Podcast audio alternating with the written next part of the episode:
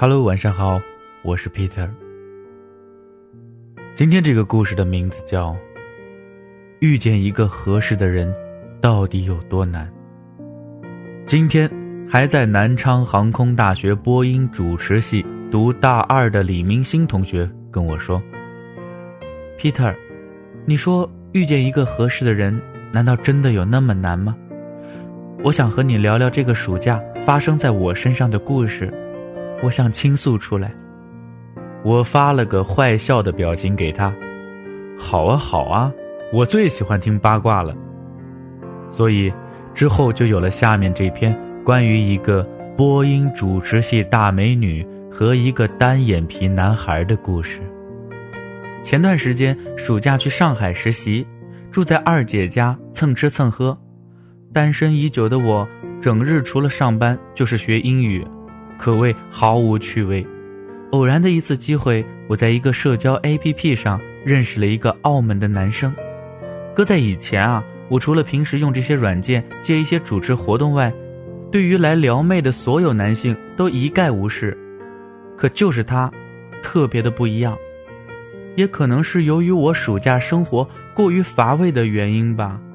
刚开始我们互换了微信，短短几天的相识。让我觉得他性格特别好，也特别谈得来，加之他长得有些神似我的男神，简直就是我心目中一直以来所向往能交往的那种异性，所以才不到一个星期，我就同意和他见面了。一米八以上的个子，单眼皮，但很好看，脸上没什么痘痘，说话的声音很温柔，家庭条件也不错。而且很有上进心，第一印象很不错。也许是我单身久了，遇到条件这么好的就变得不矜持了，恨不得立马让他成为我的男朋友。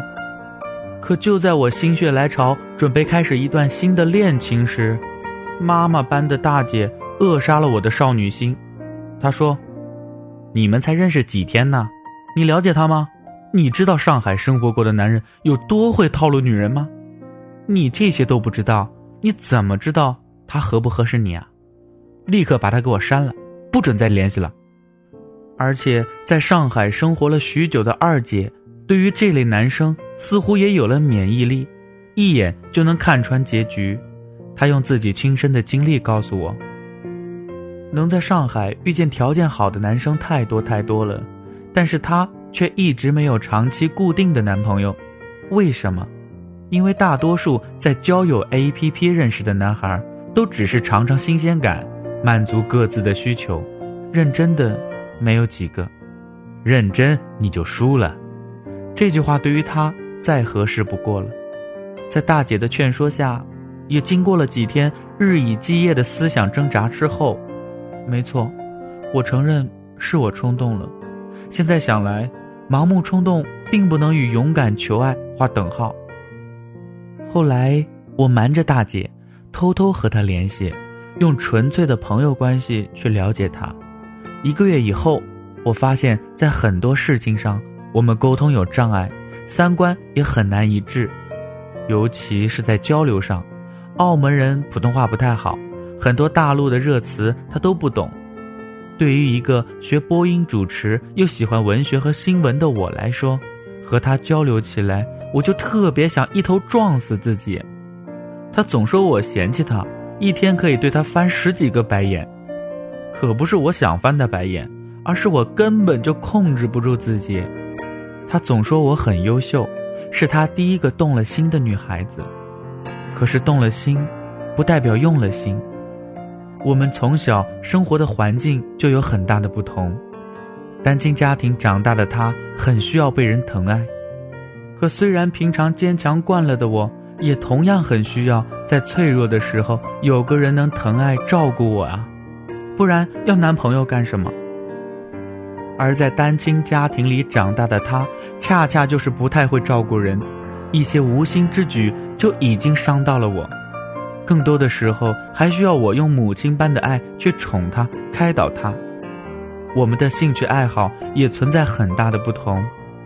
他喜欢飞镖和理发，花了十几万在上海学了一年的理发。高中时期呢，不爱读书，留学换了几个国家都没有拿到毕业证，而我的爱好广泛，喜爱阅读，虽说不上是个学霸，但学习态度起码认真。难道要我以后用文学和他谈论飞镖和理发吗？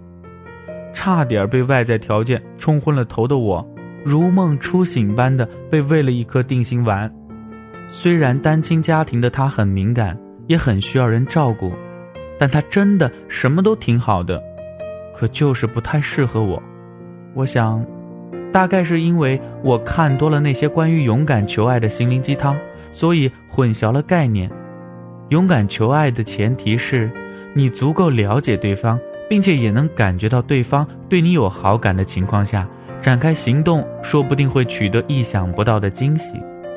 不了解对方就盲目冲动的在一起，绝大多数都会在将来发现你们其实并不合适，那时再谈分手，谈何容易？因为你们已经有了太多太多的瓜葛了。你是什么样的人？你就会遇见什么样的人，只有你自己清楚你想要和什么样的人在一起，这个人到底适不适合你，这很难。爱情不易，贵在人心。遇见一个合适的人到底有多难？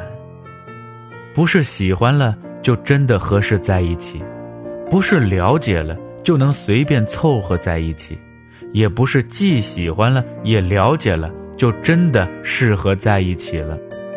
之前看过杭森画的一幅漫画，或许能告诉我们，遇到一个真正合适的人，其实真的比中彩票还要难呢。